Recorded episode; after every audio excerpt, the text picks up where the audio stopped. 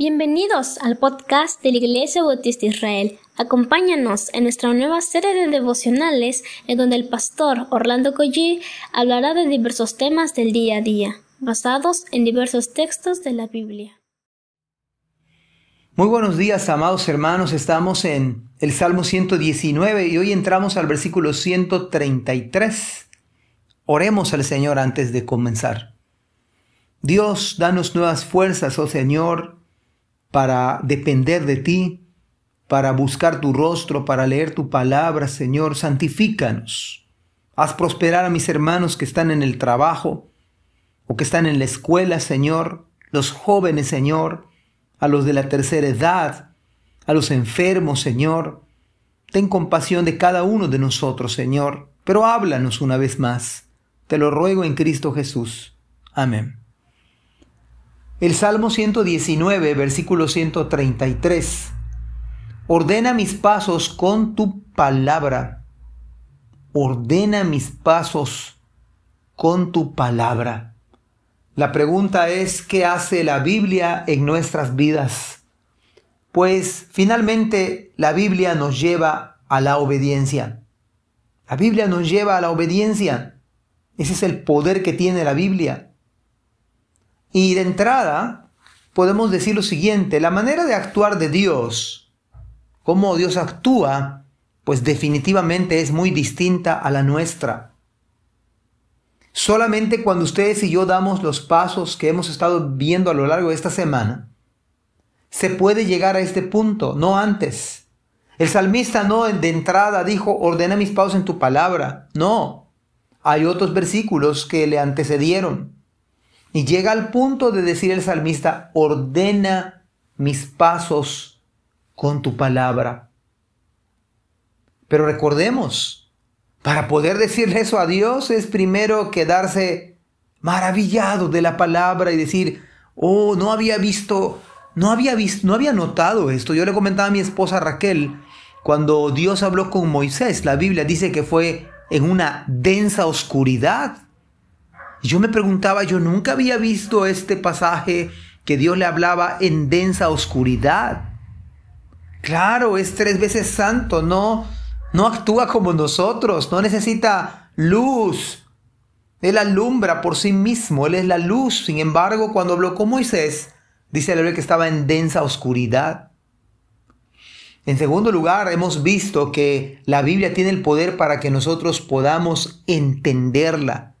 El hombre natural, dice 1 Corintios 2.14, no percibe las cosas que son del Espíritu y no las puede entender porque para él son locura. La Biblia es la que alumbra, hace que entendamos. Y usted y yo podamos llegar al punto de desear lo que antes no deseábamos. Y el Espíritu nos anhela celosamente y nos dice, necesitas leer la palabra, el Espíritu Santo nos lo dice. Y llega uno al punto en que habla y suspira y dice, deseo la palabra. Pero no nos quedamos allá. Vamos al punto de humillarnos. Mírame, ten misericordia de mí. La Biblia nos humilla. Nos hace que seamos, dice Cristo, aprended de mí, que soy qué? Manso y humilde Después de eso, hermanos, es cuando podemos obedecer las escrituras. Esta es una escalera. Usted no da un brinco y llegó al último peldaño, no. Va poco a poco Dios obrando, poco a poco llevándonos a la obediencia.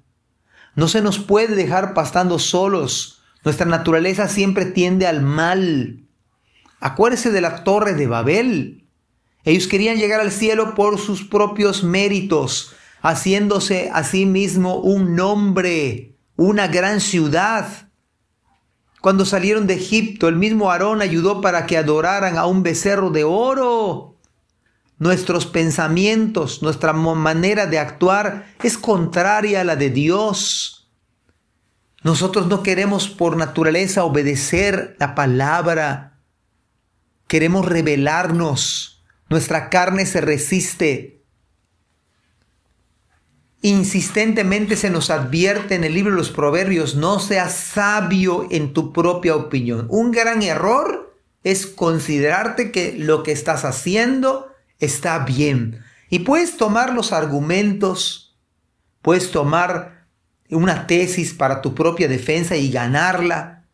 Pero hermanos, las cosas del Señor no se manejan como los hombres las manejan.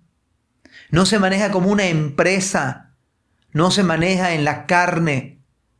Nuestra lucha no es humana, no es contra carne y sangre, sino contra principados. Cuando estamos en caminos no buenos, hasta los burros nos pueden reprender, reprender como en el caso de Balaam, que un burro lo reprendió un burro lo exhortó, un burro le llamó la atención. Y claro, el profeta era más burro que el animal. Y a veces Dios tiene tanta misericordia, tanta paciencia, que los burros nos reprenden. Ojalá que el Espíritu Santo pueda hacer su palabra y que usted y yo podamos decirle al Señor, Ordena mis pasos no como yo pienso, no como los demás piensan. Ordena mis pasos con tu palabra. ¿Cuántos malos consejeros en el día de hoy? Hay muchos. Nuestros amigos más íntimos pueden ser nuestros peores consejeros porque les caemos bien, porque somos de, somos este, tenemos cosas en común, pero hermanos, aún en, nuestra amistad pudieran no ayudar mucho porque solo la palabra. Y claro que no nos va a gustar que el burro nos reprenda. No nos va a encantar eso. Pero el salmista llegó a decir, ordena mis pasos con tu palabra. Oh, que el Espíritu Santo haga esto con su palabra, que los pasos míos, los pasos de usted, pudieran ser ordenados, ordenados con la palabra de Cristo. Dios les bendiga. Amén.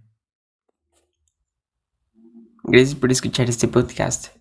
Te invitamos a compartirlo y a seguirnos en nuestras redes sociales para que no te pierdas el contenido que tenemos preparado para ti. También nos puedes encontrar en nuestra página web www.ibimerida.org y contáctanos al correo ibismerida.gmail.com. Gracias por acompañarnos. Hasta la próxima.